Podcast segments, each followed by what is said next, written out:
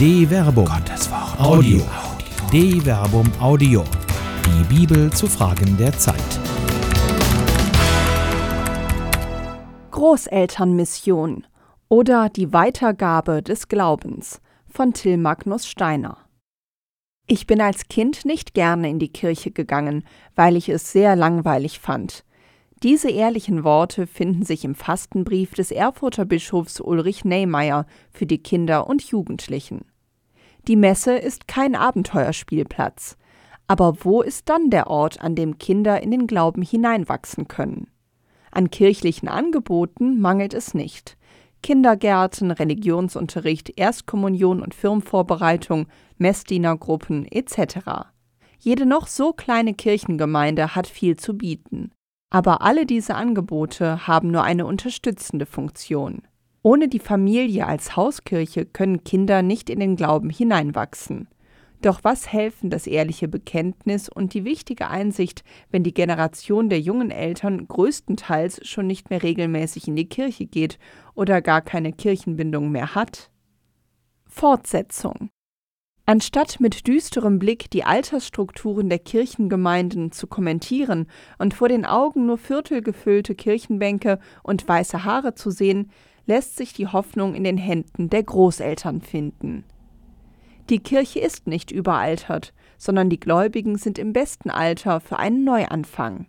Im Buch Ruth ist es Noomi, deren Aufbruch als Witwe, die Gräber ihrer eigenen Kinder hinter sich lassend, durch Ruth den Stammbaum aufblühen lässt, der König David hervorbringt. Durch die Generationen. Schon im Psalmengebet findet sich der Wunsch, dass das eigene Gotteslob auch in den folgenden Generationen erklingen und Gottes Heilsgeschichte sich fortsetzen möge. Geschlecht um Geschlecht rühme deine Werke, deine machtvollen Taten sollen sie künden. Psalm 145, Vers 4. Dieser Wunsch klingt auch heute durch die leeren Kirchen nicht weil die Kirche weiter bestehen soll, sondern weil das gefundene Gottvertrauen als Geschenk auch das Leben der kommenden Generationen bereichern kann.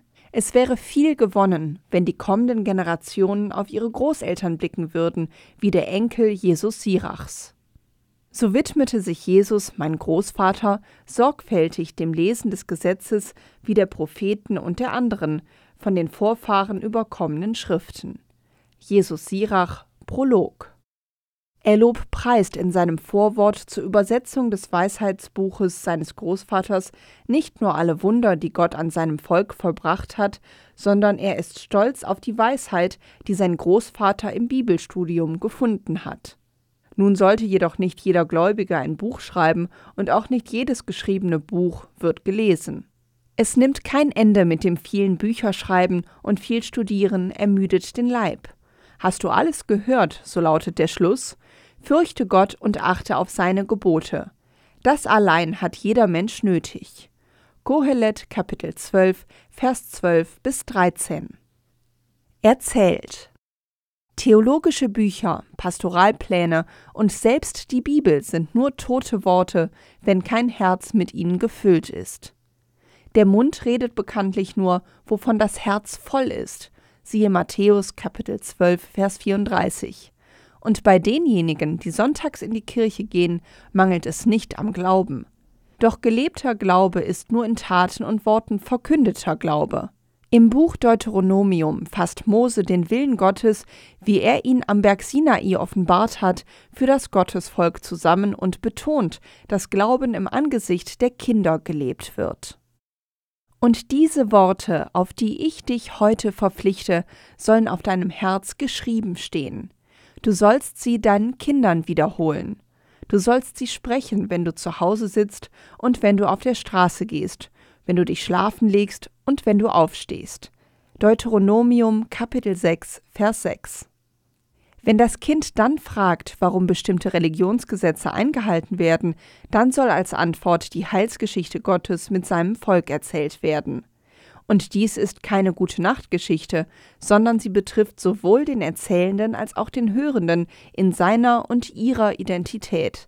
Siehe Deuteronomium Kapitel 6, Vers 20 bis 24. Großeltern des Glaubens. Oft wird von einer Glaubenskrise gesprochen. Nicht der Glaube, sondern seine Weitergabe steckt in der Krise. Selbst wenn man pessimistisch meint, die Generation der jungen Eltern sei für die Kirche verloren, die Hoffnung und nicht der Niedergang liegt in den Händen derer, die den Glauben leben und von ihm erzählen. Vielleicht klingt es absurd, aber das Feuer des Glaubens brennt in der Generation der Großeltern, und ihr Glaube wird ihnen als Gerechtigkeit angerechnet werden, wenn sie ihren Kindeskindern begeistert und begeisternd erzählen, warum sie an den Gott der Bibel und in die Kirche gehen, denn sie kennen die Gründe. Eine Produktion der Medienwerkstatt des katholischen Bildungswerks Wuppertal Solingen-Remscheid. Autor Till Magnus Steiner. Sprecher Jana Turek.